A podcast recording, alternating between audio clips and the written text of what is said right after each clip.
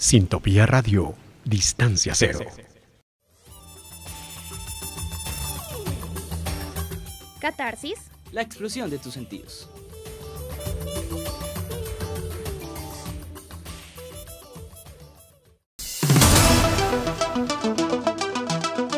Un periodista, un reportero gráfico y un conductor del diario El Comercio de Ecuador fueron secuestrados cerca de la frontera con Colombia en Mataje, mientras hacían un reportaje de grupos armados disidentes. En el clima de las elecciones presidenciales del año 2018, un seguidor del partido Centro Democrático interpuso una tutela hacia Julio César González, más conocido como Matador, por una caricatura llamada Duque Reflexiona, además exigiendo unas disculpas al periódico El Tiempo y Matador. Gerente de la RTV cambia el horario del programa Los Puros Criollos, de quien es director y presentador Santiago Rivas por realizar críticas a la ley de convergencia. Se tiene una grabación que prueba ser un caso de censura. Es asesinado Jaime Garzón, crítico de la política, guerra y narcotráfico mientras se dirigía hacia su trabajo. Guillermo Cano, referente del periodismo colombiano, por sus críticas a la corrupción, al narcotráfico, la violación de derechos humanos y promotor de la libertad de prensa, fue asesinado luego de salir de las instalaciones del diario El Espectador.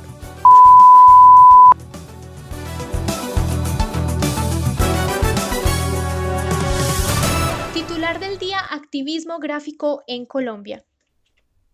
Representantes del activismo gráfico. El care Barbie plasma de una manera linda y estética de cómo los colombianos ven las situaciones del país bajo ciertos modelos de belleza. Después de vivir en Los Ángeles, Estados Unidos, Juana Costa trajo por primera vez a Colombia su primera exposición titulada País de Barbies, una serie de collage impresos en los que el artista despierta la crítica de la realidad colombiana a través del humor y la compostura que ha tenido el país a lo largo de la historia. Para el Care Barbie, sus obras buscan reflexionar sobre el país y su historia, a través de un arte sencillo y divertido como los temas difíciles que hemos vivido.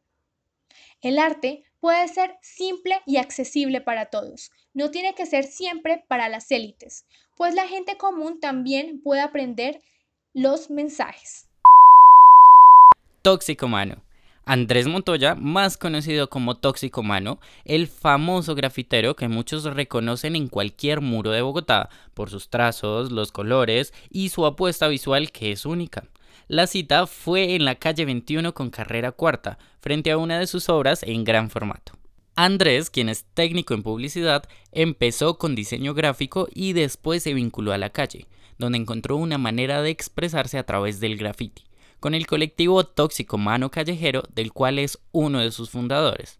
El objetivo de este colectivo es orientado hacia dejar mensajes en la calle de la capital, y lo que hacen es mezclar imágenes con frases, intentan que sean impactantes, que al transeúnte lo hagan pensar un momento sobre algo que lo distraiga y lo haga reflexionar.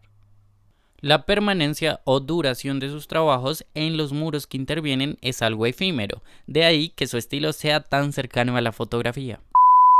Desde el 9 de abril del 2015, Día de las Víctimas, en las calles y redes sociales se dio a conocer una campaña gráfica denominada Puro Veneno es una iniciativa a nivel nacional de resistencia que busca denunciar y exponer a la clase política tradicional y corrupta que históricamente ha detentado el poder en Colombia. Puro veneno hace referencia a las tóxicas que han resultado las políticas neoliberales de derecha para el país y sus comunidades, al igual que quienes las representan. Su base es el trabajo colectivo entre personas que se identifican con el dolor y la digna rabia de las injusticias, la exclusión, los atropellos a las víctimas, el ambiente y los territorios. También afirmó que se enfrentan contra una maquinaria millonaria que podría mandar a imprimir miles de carteles. Según palabras de un integrante, resisten desde la autogestión, y con el trabajo colectivo de todas las personas que día a día se suman a la campaña.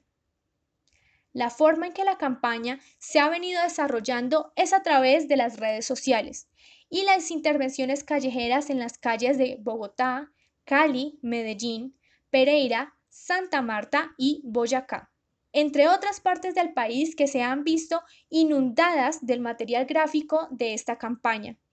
Resulta interesante que la campaña no solo ha contado con apoyo de nivel nacional, también se ha encontrado su material gráfico en las calles del Distrito Federal en México y redes sociales desde España.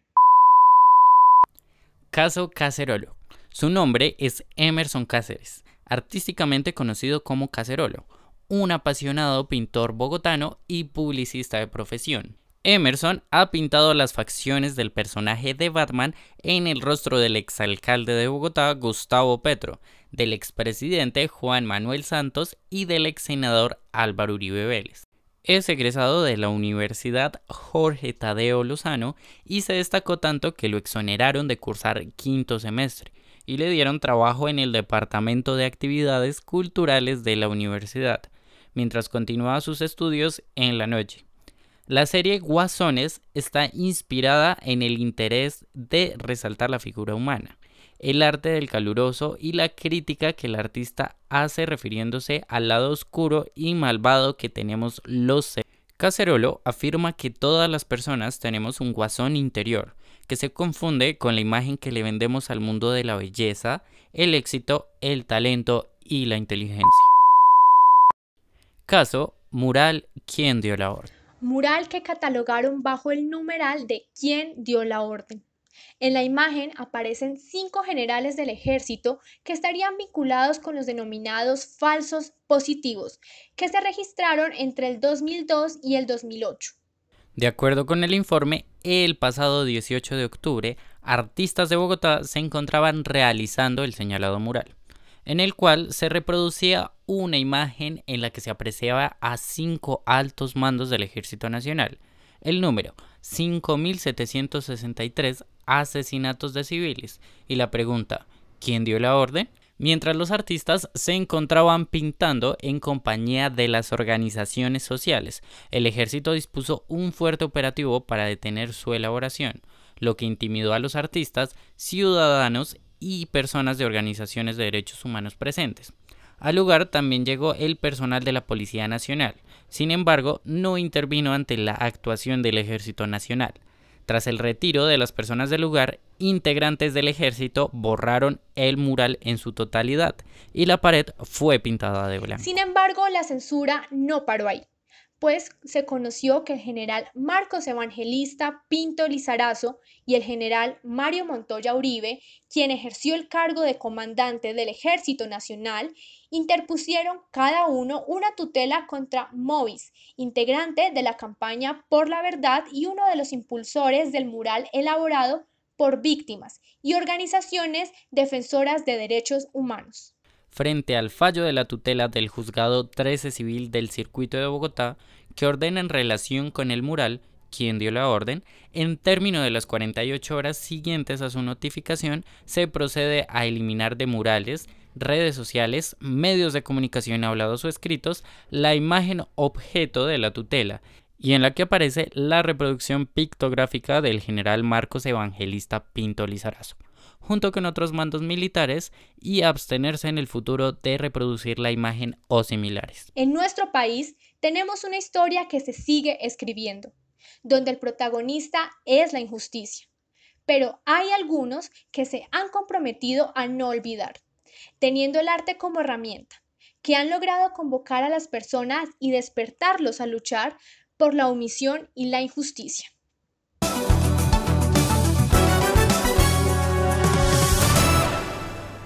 Muchas gracias por escucharnos.